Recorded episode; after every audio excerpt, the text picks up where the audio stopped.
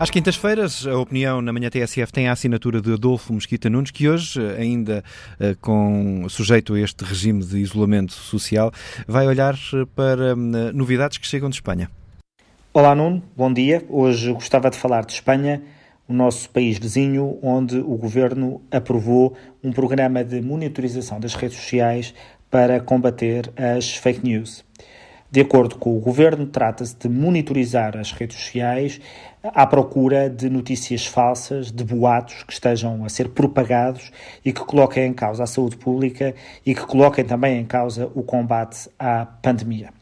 Sucede que, na apresentação deste programa, o general responsável pelo mesmo admitiu que uma das linhas de investigação, uma das linhas de monitorização, dizia respeito às críticas negativas à forma como o Estado espanhol estava a responder à pandemia.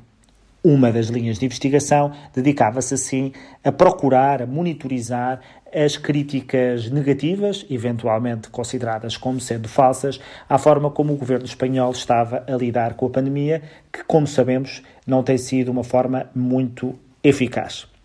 Como é evidente, uma declaração como estas gerou imediata polémica. Talvez se o governo de Espanha fosse de direita, essa polémica cá tivesse chegado e ainda não tivesse largado os nossos jornais.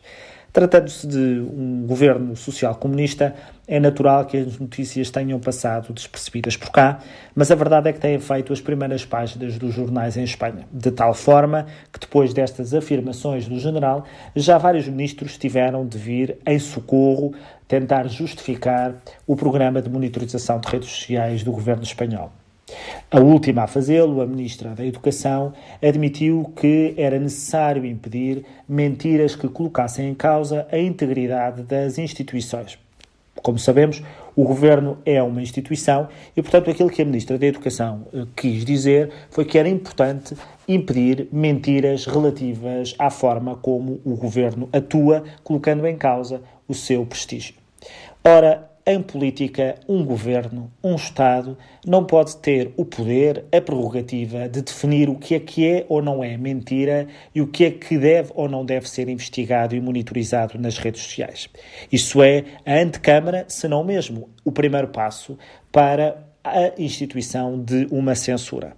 Eu recordo que nenhuma censura é aprovada, nenhuma censura é instituída com o pretexto de querer censurar. Todas as censuras, mesmo a dos regimes totalitários, têm como propósito único repor a verdade e impedir a mentira de se propagar. Ora, esta tentativa do governo espanhol de monitorizar as redes sociais para procurar eliminar aquelas que são críticas negativas à sua atuação faz-nos pensar aquilo que já trouxe aqui uma vez, a necessidade de termos mecanismos extraordinários de vigilância dos Estados quando eles assumem poderes em estados de emergência.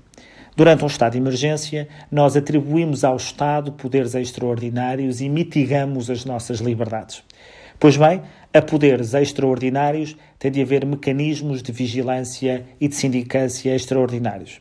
Caso contrário, acabamos como na Hungria, em que Vítor Orban aproveita o estado de emergência para poder sedimentar a vocação autocrática do seu governo, ou acabamos como em Espanha, em que o governo socialista comunista aproveita o estado de emergência para estabelecer um programa de monitorização das redes sociais.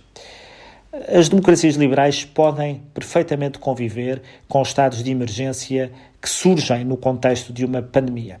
Mas uma democracia liberal não pode conviver com mecanismos que, a pretexto do estado de emergência, tenham como único propósito mitigar, limitar, cercear a liberdade de expressão e, sobretudo, a liberdade de se criticar a atuação de um governo ou de um Estado.